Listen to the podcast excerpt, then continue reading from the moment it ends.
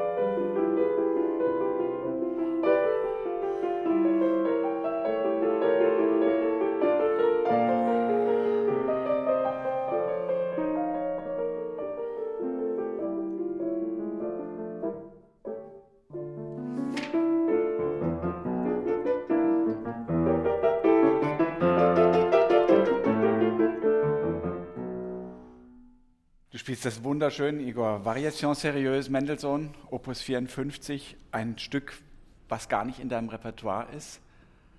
Warum?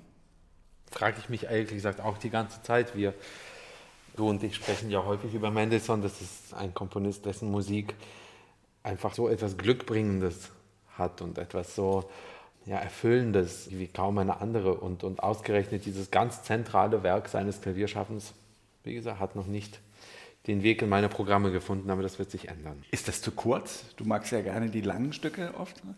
Nee, es ist perfekt. Es ist einfach so, dass ich irgendwie noch nicht dazu kam. Es gab einfach ein bisschen, ein bisschen was anderes zu tun, aber ich komme irgendwie gedanklich immer wieder darauf zurück. Vor ein paar Tagen hast du einen Tweet abgesetzt, acht Takte Mendelssohn und der ganze Zynismus ja. dieser Tage ist wie weggewischt. Ja. Magst du die Phrase einmal spielen? Klaviertrio D-Moll, langsamer Satz war das, glaube ich, oder? Ach, du meinst die. Äh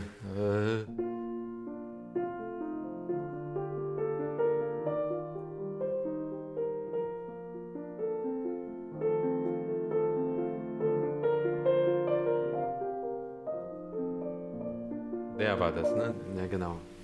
Diese Musik hat etwas so, etwas so Reines, etwas so Großzügiges. Sie gibt dir so viel. Also ich komme häufig zu diesem Gedanken, wenn ich mich frage, so welche Musik nimmt. Es gibt Stücke, die nehmen, auch große, also denken wir an die Hammerklaviersonate oder, andere. Und welche Musik gibt. Dir als Musik, Spielendem mir oder als, uns als Mir als Spielendem, ja. Und ich glaube beides, auch denjenigen, die zuhören. Und ich glaube, Mendelssohns Musik gibt. Also mir gibt sie sehr, sehr viel. Sie gibt immer mehr und immer noch mehr.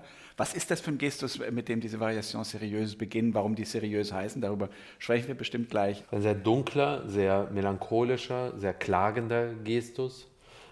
Auch, auch sehr insistierend durch Akzente, die er setzt auf den Phrasenbeginnen. Also immer wenn eine so ein Ausatmen, Akzent, noch ein, also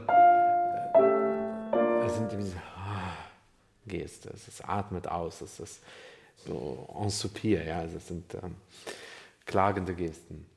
Ist das nicht ein sehr barocker Gestus auch irgendwo, diese Vorhaltsdissonanzen? Klar, wir hatten die, das bei der, bei der Hamollmesse, auch bei Bachs Hamollmesse natürlich auch. Also ja, das kommt daher, ja. Variation Sérieuse, kann man ja vielleicht an der Stelle kurz sagen, ist Mendelssohns Beitrag zu einem Album Beethoven, das ein Wiener Verleger Petro Mecchetti zusammengestellt hat mit verschiedenen Komponisten. Einige davon kennen wir auch aus Hexameron. Diese Sammlung hier sollte 1841 entstehen, Hexameron war 1837. Auch hier sind jetzt wieder eine Reihe von äh, Komponisten dabei: Liszt, Chopin, Thalberg, Czerny. Und Mendelssohn hat sich eigentlich anfangs weigern wollen, hat gesagt, da werden jetzt überall irgendwelche trivialen kleinen Piessen eingereicht. Dann ließ er sich doch überreden, hat gesagt, ich muss aber wirklich was Substanzielles, was Ernsthaftes schreiben. Und da die Variationen normalerweise als brillant galten, hat er gesagt, ich schreibe in der Zeit. In der Zeit als brillant galten, ja. Naja, das war ja tatsächlich diese Mode, von der wir jetzt ein paar Mal gesprochen haben, dass so die kommerziellen Klavierstücke entweder kleine Salonpiessen waren oder solche ja. Variationsreihen über populäre. Was ja ziemlich, ziemlich interessant ist, nicht wahr? Wenn man bedenkt, dass in der Zeit davor es so kleine Salonwerke gab wie Beethovens Diabelli-Variation. Ja? Irony of. Hinter Igors ironischer Bemerkung steckt kein wirklicher Widerspruch.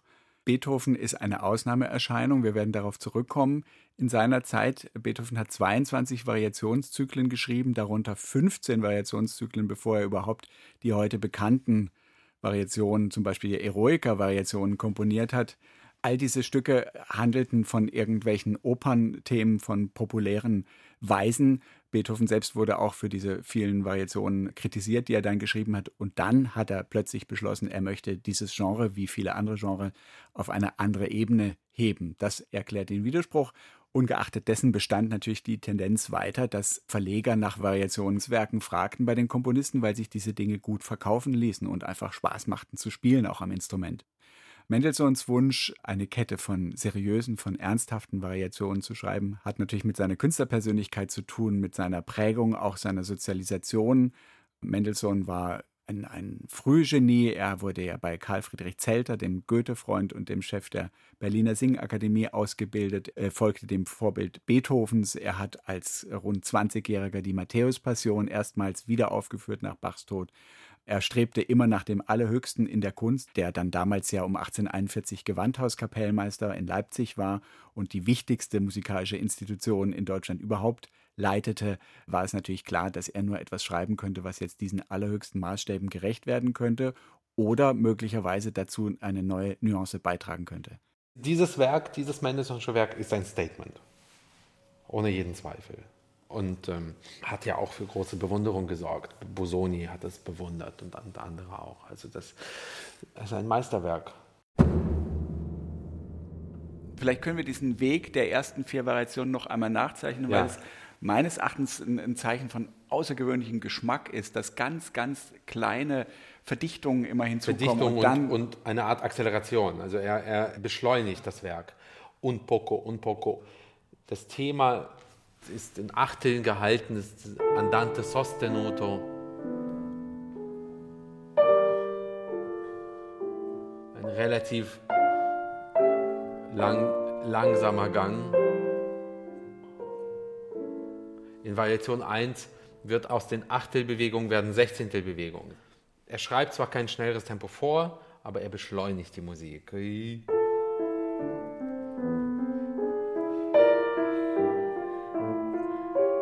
Also es wird aus wird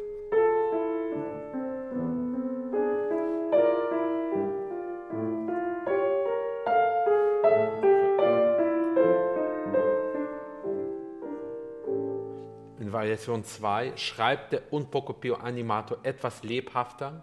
Das kann man darüber streiten, das ist so Musiker-Talk. Ja? Heißt Animato schneller? Muss man hier schneller spielen? Meiner Meinung nach nein, denn aus Sechzehnteln, aus zweier Sechzehnteln werden triolische Sechzehntel. Das heißt, noch einmal eine Art implizierte Beschleunigung. Und ganz von selbst wird es un poco più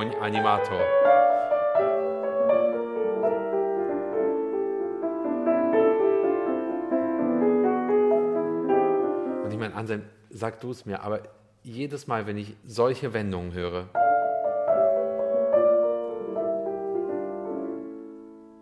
denke ich mir, ja, das konnte auch nur Mendelssohn. Sag du mir weshalb, ich, ich weiß es nicht. Also ähm,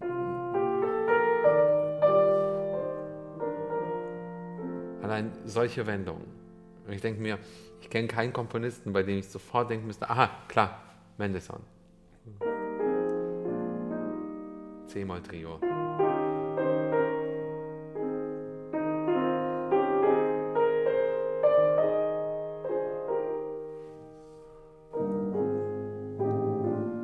Sag du es mir, ich, ich weiß es Gib nicht. uns deine liebsten Lieder ohne Worte. Acht Alben Lieder ohne Worte hat Mendelssohn geboten.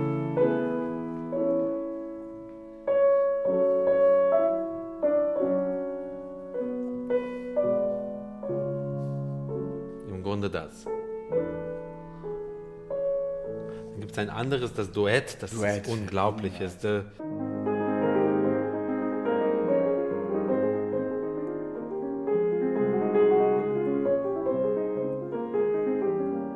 Dieses ist ein unglaubliches Stück. Einmal hohe Stimme, einmal tiefe Stimme. Einmal, äh, genau. Einfach mit kleinsten Wendungen.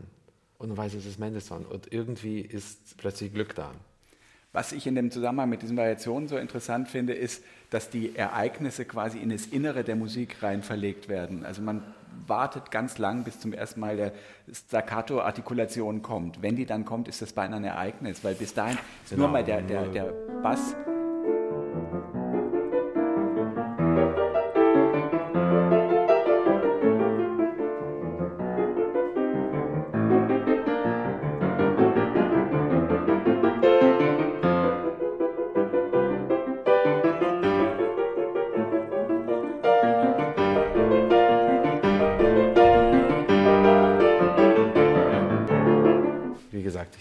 Dahin, gespielt. bis dahin Ja. hat er ja diesen vierstimmigen klassischen Ja. Satz auch nie aufgegeben. Das heißt, diese Seriosität hat ja auch mit dieser Verwurzelung in dieser ja. Tradition des vierstimmigen Satzes zu tun. Gell? Und bis es sich dann zu virtuosen Figurationen auflöst, dauert es eigentlich eine ganze Weile. Es ist auch so interessant, wie er Variationen auch dramaturgisch miteinander verbindet. Etwas, das sehr leise beginnt. Hier muss ich immer denken an das, wie heißt denn das aus der Winterreise? Gefrorene Tränen oder so. Hier und da ist der. Genau. Dieses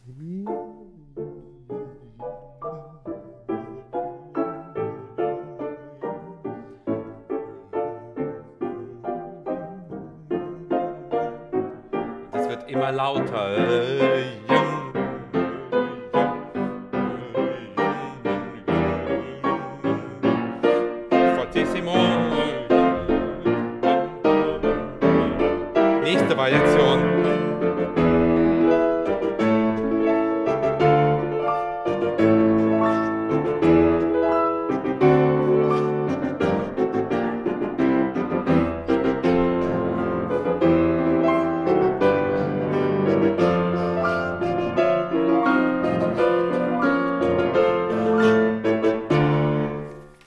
Genau. So toll, wie er dramaturgisch verbindet. Nicht einfach nur Variation 8 und 9 und 10 und 11, sondern das Große Erzählung. Genau, Eine große Erzählung, genau. Die Um- eigentlich nur 10 Minuten dauert. Unglaublichen Geschmack aneinander Ja.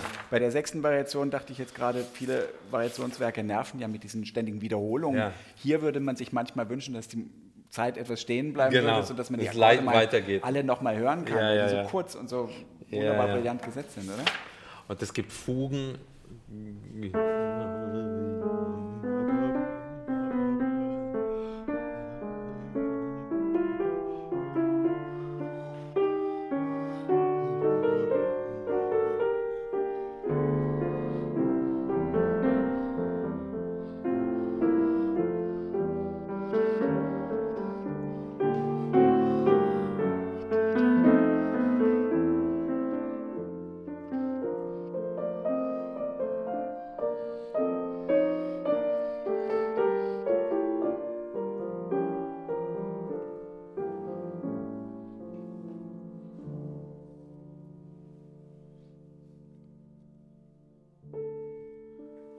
Werden Variationen zu Charakterstücken.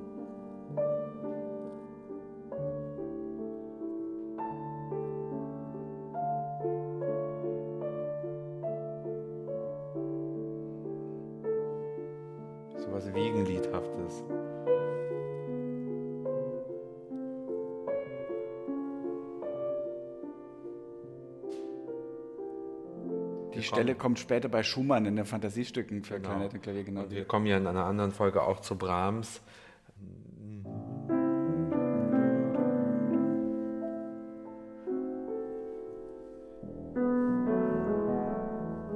Wenn sowas Balladenhaftes kommt, wie hier in den Paganini-Variationen.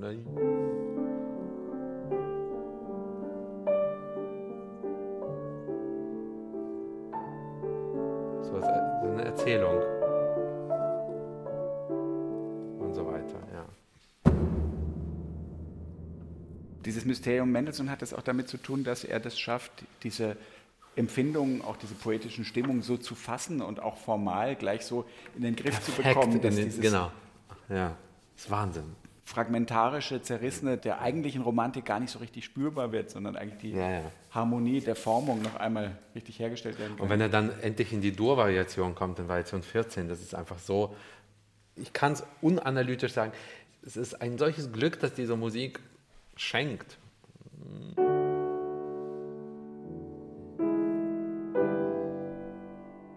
Hier kommt wieder so eine Wendung, die nur Mendelssohn konnte das.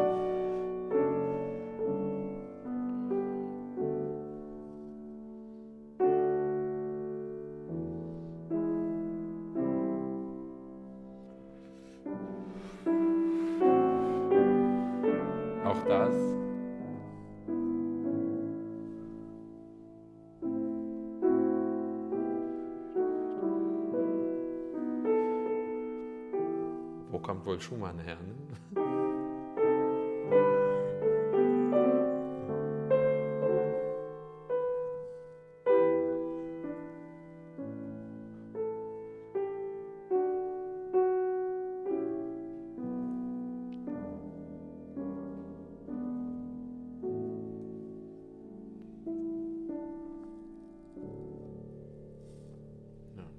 Also das sind so 15 Sekunden, die die Welt verändern. Man ja. kann das irgendwie gar nicht Ach, so toll, ja. 1841 ist ja auch Schumann endlich verheiratet und hat endlich sein symphonisches Jahr und sein Kammermusikjahr ja. und dann sein Liederjahr und auf einmal ist eigentlich da diese Explosion der Romantik da. Ja. Während Mendelssohn nur ein Jahr älter eigentlich schon so ein bisschen in sein Spätwerk vorstößt. Er lebt ja dann nur noch bis 1847. Genau. Hm. Willst du noch ein ganz kleines bisschen weiter zeigen, wie das verläuft, so in groben Zügen? Genau, also wir haben ja die Dur-Variation gerade gehört.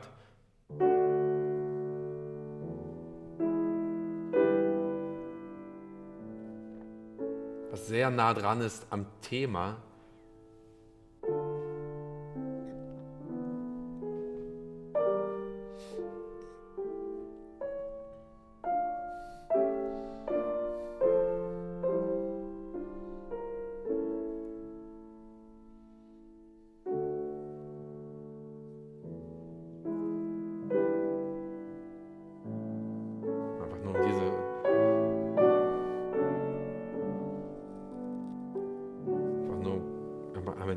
Reise zu hören, die wir hier ja schon gemacht haben. Und im Grunde befinden wir uns eigentlich jetzt in der Schlusssequenz. Ganz kurz zu dem, was bleibt gleich und was verändert sich. Ich habe mir tatsächlich, seitdem ich Musik höre, immer die Frage gestellt, auch im Jazz, erwarten die Spieler, dass man das Thema im Kopf behält, während darüber improvisiert oder während es verändert wird? Erwarten die Komponisten, dass man das auf die Folie der Originalgestalt bezieht? Oder soll man eigentlich dankbar die Veränderungen als wahlverwandt äh, empfinden und sich damit äh, Ich hoffe, es ist Zweiteres. Ja. Weil alles andere fändest du zu pedantisch ja. oder zu. Ja.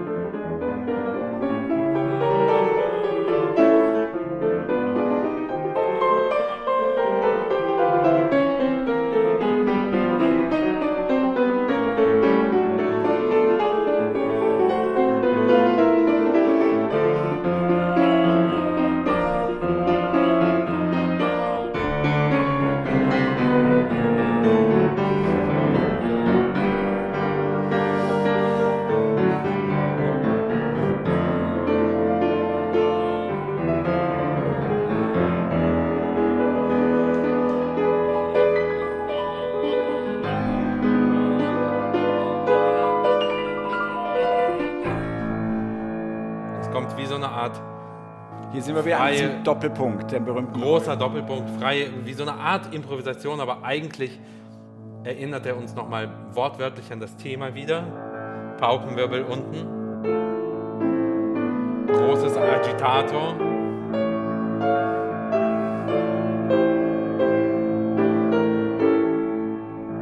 Es wird immer langsamer, ritenuto. Accelerando.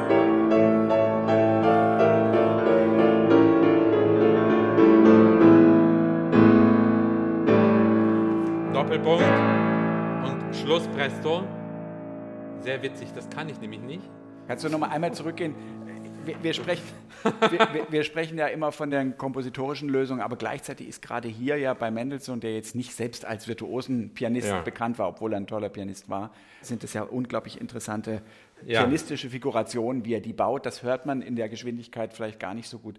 Variation 17 ist wirklich auch äh, auf dem Notenpapier eine unglaublich interessante Art, wie mit ja. versetzten Händen und Akkorden und so weiter eine unglaublich lebendige und brillante. Genau.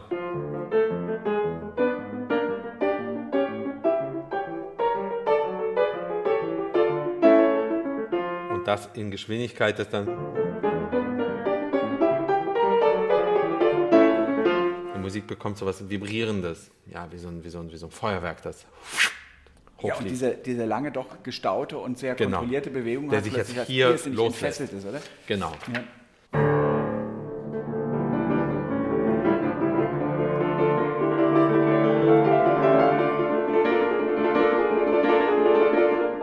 Auch wieder, hörst du das, denkst du, ja, nur Mendelssohn.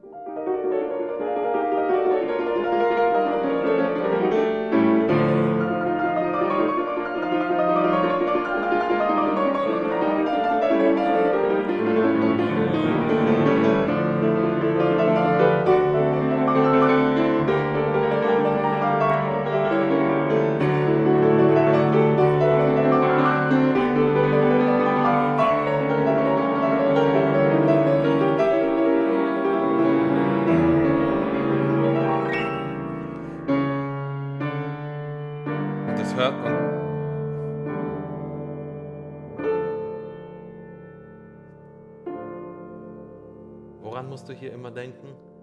Requiem. Verdi Requiem. Genau.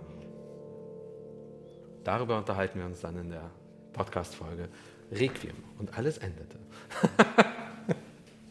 Einmal auch ja. hier zeigen, wie diese, diese unglaublichen Klänge sich zusammensetzen. Du hast ja diese synkopisch genau. gegeneinander versetzt.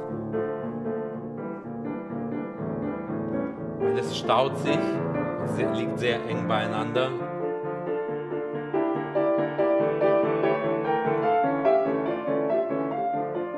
Insistiert, wie beinahe Beethovenesk. Nochmal, nochmal. Gedanken wiederholen sich. Nochmal, nochmal. Aber diesmal lösen sie sich auf in D-Moll.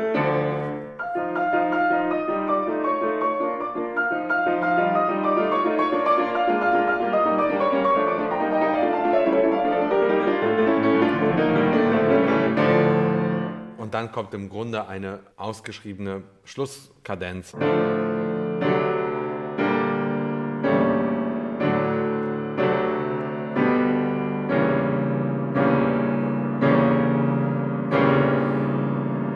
Nichts anderes ist das. Es ist ach so genial komponiert. Dieses Ende ist im Grunde nichts anderes als das, was er vorher virtuos ausschreibt.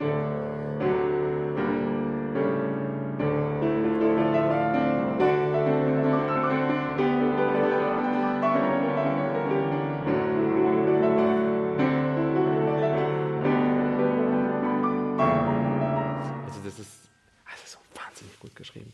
Könnte man sagen, Mendelssohn ist der Komponist der großen Euphorie in bestimmten Situationen? Also ja. ich persönlich kenne wenige Schlussstrecken, Schlussstrecken in Werken wie bei Mendelssohn, wo man so das Gefühl hat. Ein bisschen bei Beethoven 110.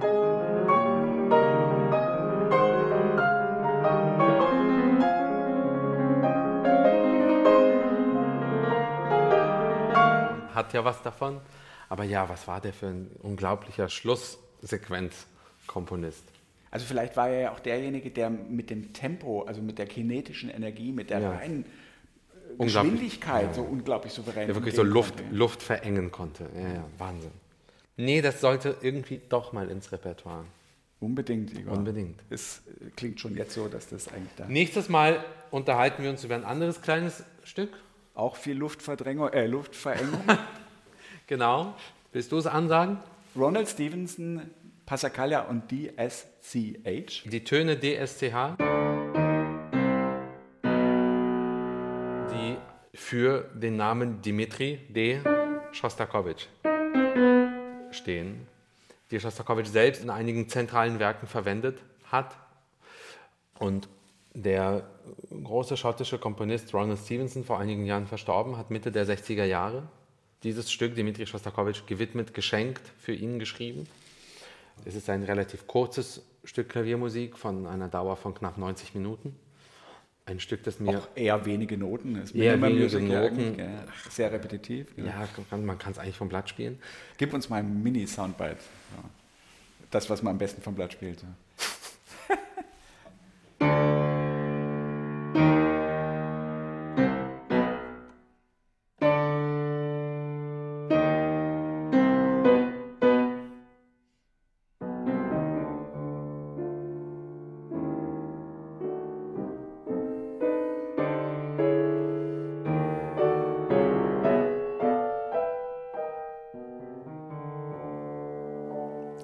Fängt dieses Stück an und über das unterhalten wir uns nächstes Mal. Das war Variationen, alles wird anders mit Igor Levit und Anselm Zibinski. Der Klavierpodcast von Igor Levit und Anselm Zibinski ist eine Produktion von BR Classic. Wenn ihr Fragen habt oder Kommentare, könnt ihr uns gerne schreiben unter klavierpodcast.br.de. Eine Liste der erwähnten Stücke findet ihr in den Show Notes des Podcasts. Aufgenommen wurde diese Folge in Igors Berliner Wohnung Ende April 2021 von Andreas Stoffels. Produktion und Mischung Dorothee Keil und Elisabeth Panzer, Produktionsleitung Florian Scheirer, Redaktion Bernhard Neuhoff. Wenn euch dieser Podcast gefallen hat, dann gefällt euch vielleicht auch dieser Podcast. Der große Bruder ist unfehlbar und allmächtig. 1984 George Orwells Klassiker der dystopischen Literatur als Podcast. Unser Wissen, unser Glück verdanken wir seiner Führung und Inspiration. Der große Bruder wird nie sterben. Überwachung und Geschichtsfälschung in einem totalitären Großstaat. Gedankendelikte lassen sich nicht ewig geheim halten. Nein, mein Lieber.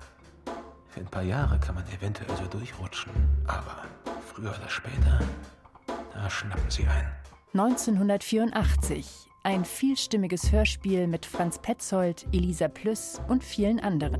Der große Bruder sieht dich. Hört alle vier Folgen von 1984. You've got two new messages. Jetzt überall, wo es Podcasts gibt.